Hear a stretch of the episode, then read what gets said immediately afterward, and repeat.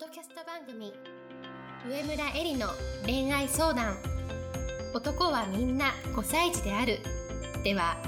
上村えりが1万人以上の女性の美に関わり経営するサロンやブログを通して3000人以上の男女の悩みを解決してきた経験から周りを輝かせて自分の輝き自己実現していくためのメソッドをお伝えしていきます。それでは今回の番組をお楽しみください。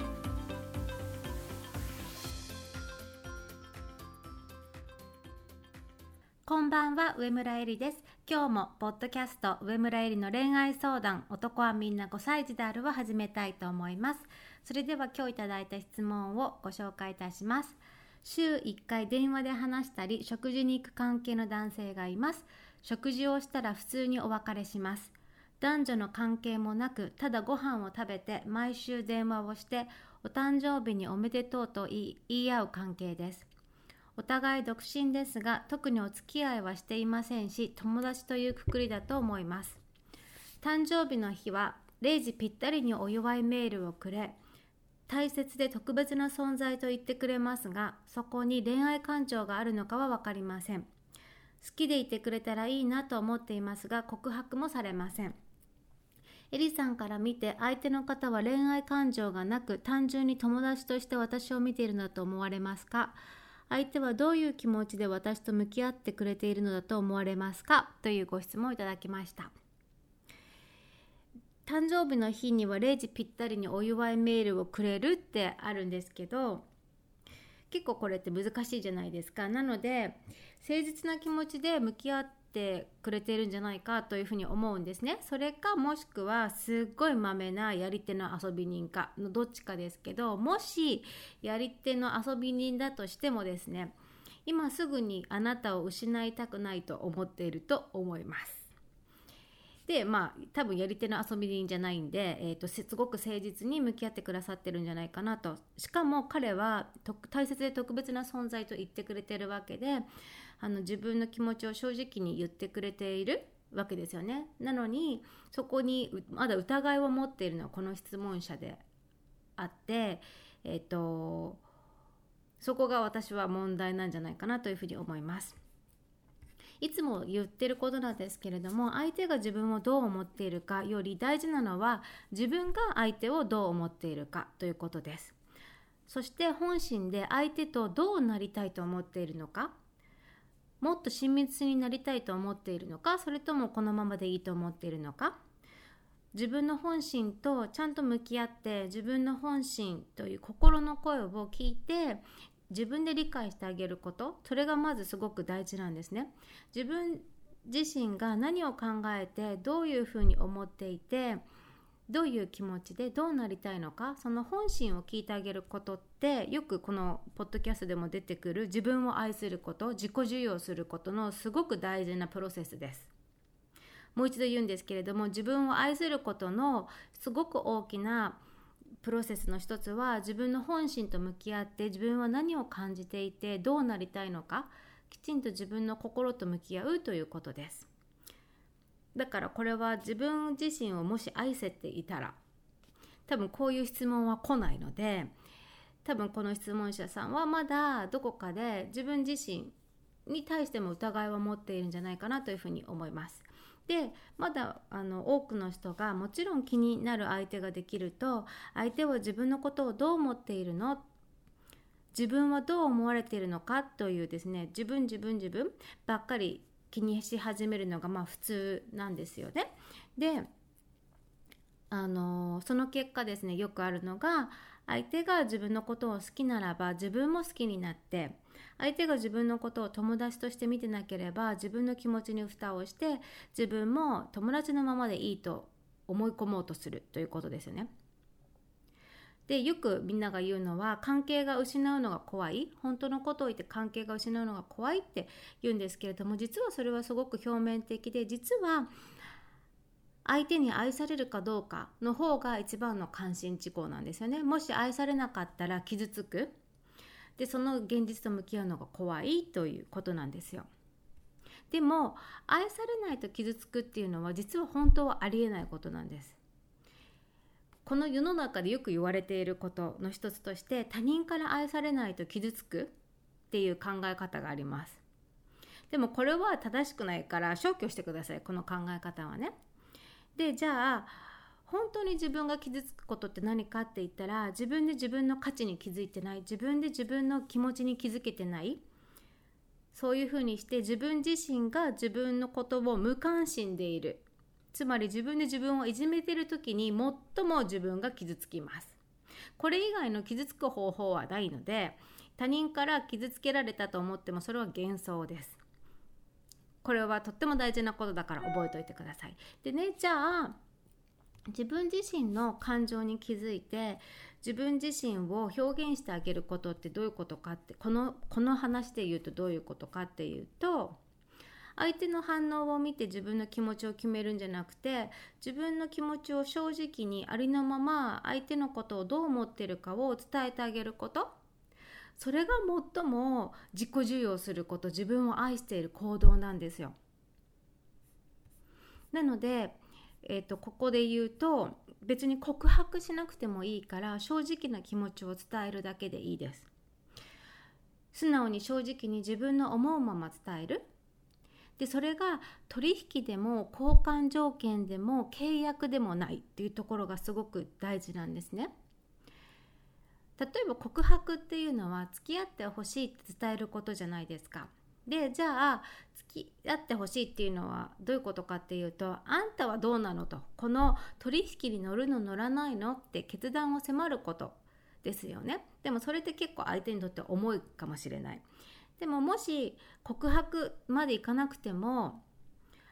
もし質問者さんの中に自分の正直な気持ちを伝えることでもっと相手から愛されたいとか相手も同じ気持ちを返してほしいとかっていう期待があったら正直な気持ちを伝えなくても告白しなくても相手は重荷に感じると思います。何の期待もなく取引条件でも交換条件でもなくて契約でもなくて無邪気に大好きって言われて嫌な気持ちになる人はいないと思うし最も癒されるのは自分自身です。自分が本当に思ってることを相手にありのままに正直に素直に何の取引条件も裏心も下心もなく伝えられた時に最も癒されるのは自分です。これが自分を愛するっていうことの一つなんですね。ついこの間ねお茶会をした時に来てくださった参加者の方が言ってたのがあの職場で好きな方がいてでその人と,、えーと、お食事を行くようになりましたとでその人に自分が好きなんですって伝えたんですってで相手はねあのその付き合うという形で気持ちに応えてくれるわけじゃなかったんだけれどもあの自分自身の素直な気持ちを言わせてくれたそのことに感謝してますって言ったんですよ。でそれを聞いてすごくびっくりして自分の気持ちを素直に表現すること。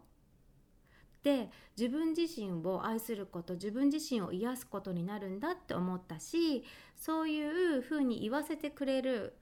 えー、なんだろう時間とか環境とか場を作ってくれた相手に対して深い感謝の気持ちっていうのが起こるんだなってことを知りました。自分の告白を受け取ってくれなくてなんだよって思うんじゃなくて言わせてくれたことこういうふうな気持ちを表現させてくれたことありがとうって本当に相手のことを自分の気持ちを素直に表現できた時に人ってそういうふうに思うんだなって思ったんですね。なのであのまずこの質問者さんがすることは私はあの何の期待もなくね素直に正直に自分の思うままを伝えるっていうことがまずはあの自分を愛するということのファーストステップなんじゃないかなというふうに思います。それでですねあのまあ、次のステップに行くにはね私が大事だと思っているのは自分が本当にその人を愛せるかどうかその覚悟があるかどうかその準備ができているのだろうかということが私は大事だと思っているんですね。まだ自分の期待通りに愛されている気がしないと拗ねたりとか思い悩んだりとか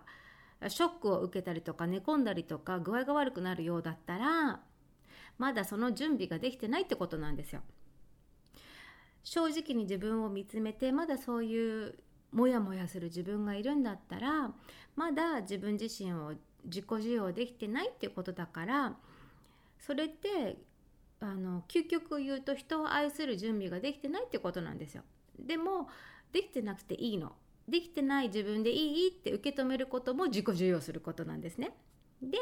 極論を言うと自分が愛せるようになって本当に相手のことを愛せるようになればなるほど相手が自分をどう思っているかっていうことはね気にならなくなるものなんですそういう段階がありますでなぜならその愛している気持ちが本物でね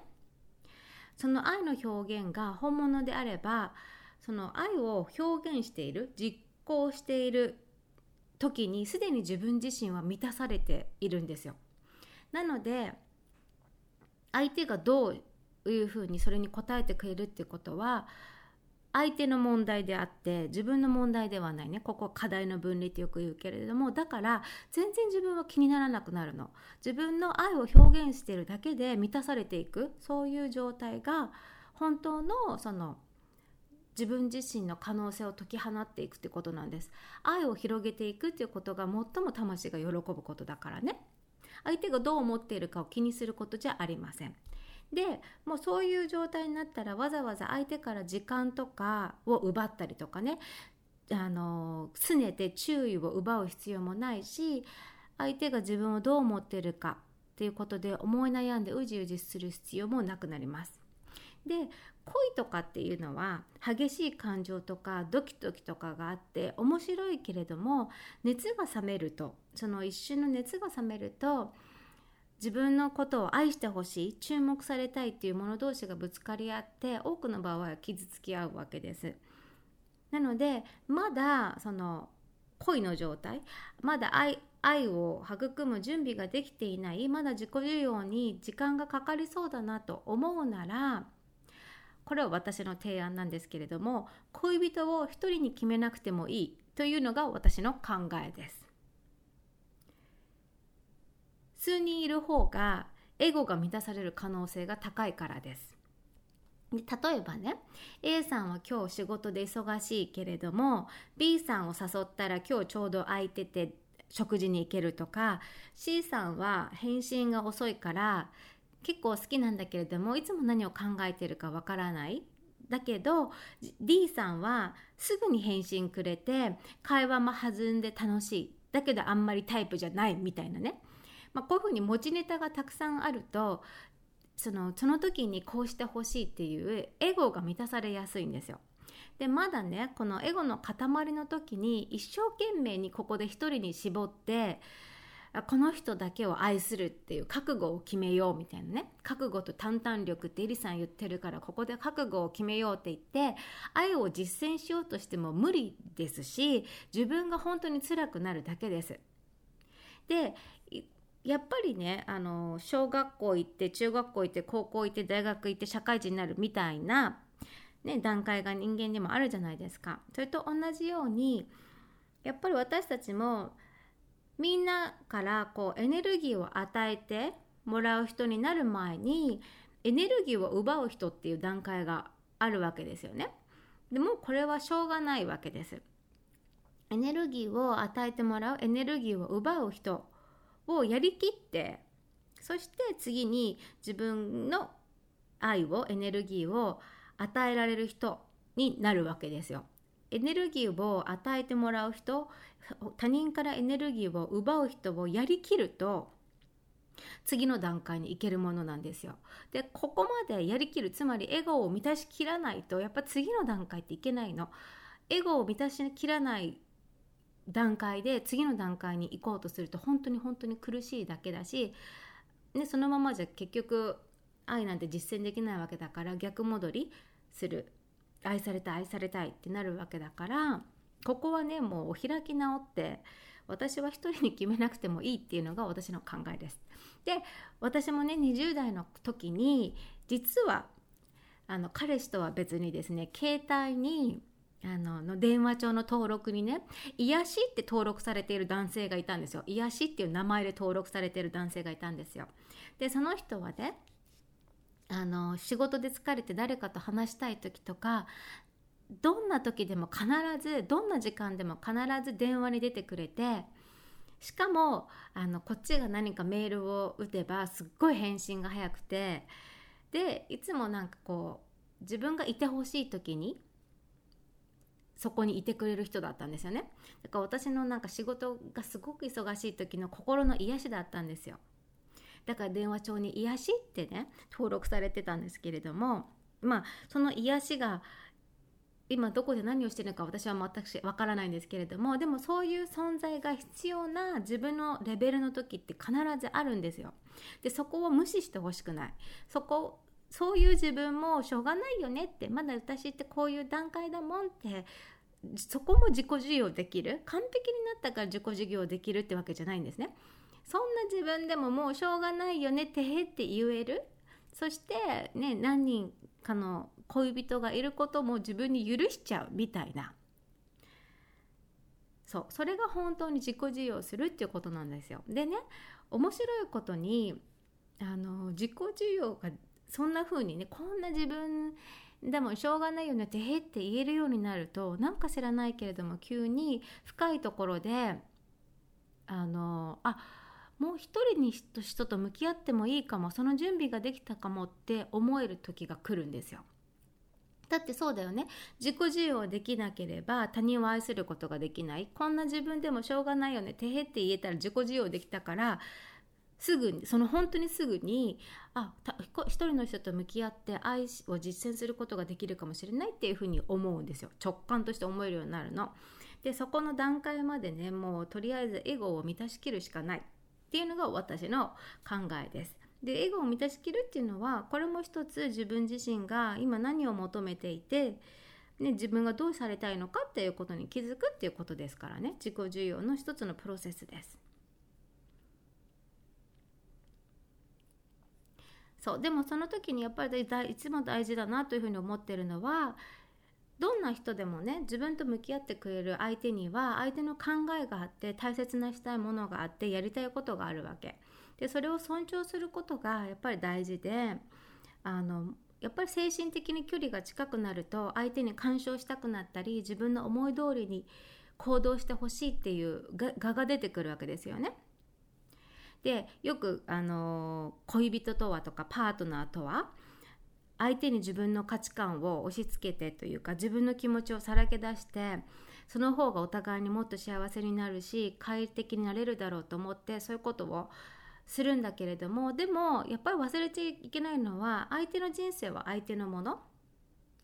相手には相手の考え方があり大切にしたものがありやりたいことがあると。この距離の取り方お互いを尊重し合うということ。常にねこのねあの我との戦いなわけですよ。つまり自分との戦いなわけだよね。自己授与できたなと思っても精神的に距離が近くなればやっぱり相手の干渉したくなったり自分の思い通りに行動してほしいと思う自分が出てくる。あまだまだ自分って自分自身を満たしきれてないんだなってそこで自分そこに気づけばいいわけだよね。その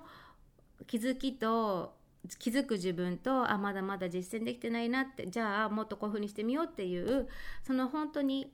やり取りをし合ってこの我との戦いの中で自分自身が成長していくものだというふうに思います。そして常に相手の背景を思って相手を理解しようとする。自分自身も理解しようとしてあげるんだけれども相手も同じように自分と同じような人間で相手にも背景があって相手を理解してあげようとするって相手はすごく近い人であると同時に別人格であって別の人生を生きている人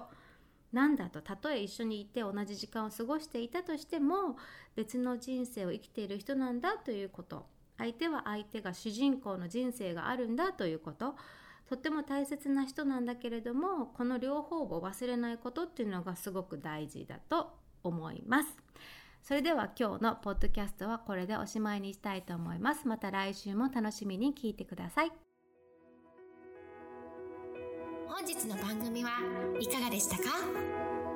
番組では上村えりに聞いてみたいことを募集しています。ご質問は Web 検索で「上村えり」スペース「ウェブサイト」と検索。ブログ内の問い合わせからご質問ください。またこのオフィシャルウェブサイトでは無料メルマガやブログを配信中です。次回も楽しみにお待ちください。